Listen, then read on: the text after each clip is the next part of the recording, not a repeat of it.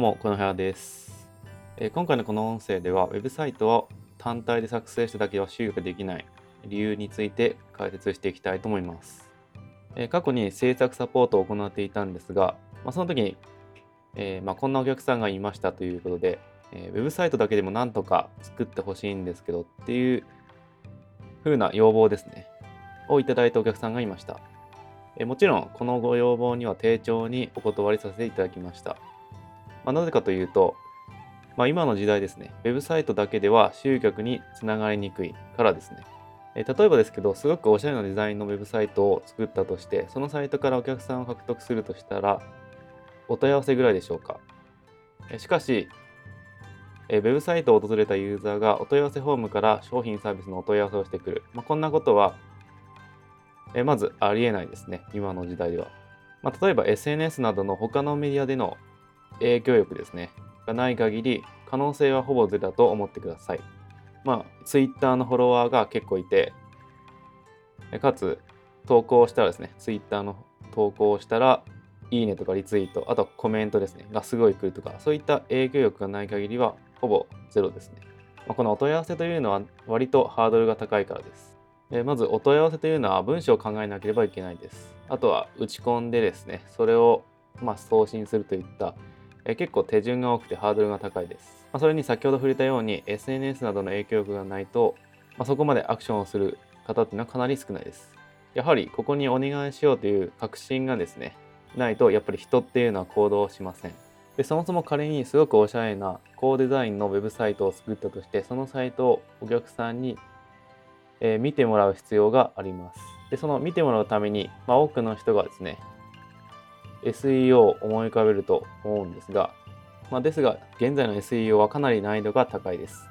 SEO の知識がかなり求められて、あと戦略も求められてきます。まあ、サイト設計だったりとか、内部リンクの設置、非リンクの獲得とか、あと SNS との連携っていうのも必須になってきます。まあ、これらがちゃんと戦略立てられてないと、まあ、思うような効果はないです。また、Google のアルゴリズム変更もありますし、他のサイトも同じように戦略立て運営しているので、まあ、難易度が高いというわけです。まあ、お問い合わせを獲得するのが難しい。まあ、そもそもサイト自体を SEO で表示させるのが難しい。まあ、こんな状況なので、まあ、ウェブサイト単体だけでは、えー、思うような成果は得られないという状態です。肝はやっぱり見込み客を集めることだということですね。え見込み客を集めるには、なんかこう無料の商品を作成して、その無料の商品を案内するページを作成して、その無料の商品ですね、と引き換えにアクセスをリスト化するといったことが必要になってきます。まあ、この一連の仕組みを作っておく必要があるわけですね。えなので、ウェブサイトだけ作成してほしいというお客さんのご要望をお断りしたわけですね。まあ、これについてちょっと深掘りしていきますと、まあ、先ほどの一連の流れですね、えー、かなり簡略化して説明したんですが、皆さんはですね、これを Facebook 上で実は経験したことがあるかと思います。例えば皆さんが Facebook を閲覧していて無料でコンテンツを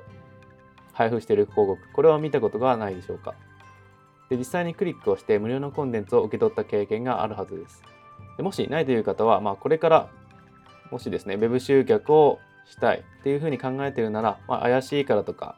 どうせ売り込まれるだろうからと思わずに、まずは登録してみるべきです。で、どういった動線なのかとか、どういったコンテンツを配布しているのか、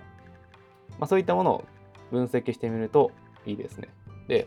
え、このような広告から、え、無料コンテンツを配布してメールアドレスを取得するっていう一連の流れですね。これは何を行っているのかというと、自分の商売に対して少しでも興味があるユーザーをですね、集めているというわけです。まあ、これが見込み客となります。で、多くの方は一番安心なですね、メールアドレスを取得しています。まあ、安心だという意味はですね、他のプラットフォームに完全に依存しないから安心といった意味ですね。他にも LINE アットの友達登録があります。でそしてそのメールアドレスと、まあ、LINE アットですね、場合によっては、のユーザーのリストに対して情報提供や価値提供をしていく必要があります。で、先ほどの、ま、広告を出稿する前に一連の仕組み化っていうものを作成しておく必要があるんですが、それを実践するためには、ま、当然、ウェブサイトのみでは実現ができません。他にもメール配信サービスが必要になってきます。で、そのメール配信サービスとウェブサイトを組み合わせる必要があります。そして無料コンテンツを作成するためにもツールは必要になってきます。例えばテキストコンテンツですね。PDF とか ebook とかチェックリストのようなテキストコンテンツを作成する場合は、オフィス系のソフトも必要になってきます。まあ、ページズとか Word、Google ドキュメントのようなツールですね。で動画コンテンツの場合は動画、えー、撮影ソフトとかですね、あと編集ソフトも必要になってきます。まあ、ハードルがあるっていう場合はですね、まあ、スマートフォンに撮影して、あとは編集はできるだけしないっていう方向で工夫してみてください。でこの編集はできるだけしない工夫ですね。まあ、ホワイトボードを用意して図解するなどの工夫になります。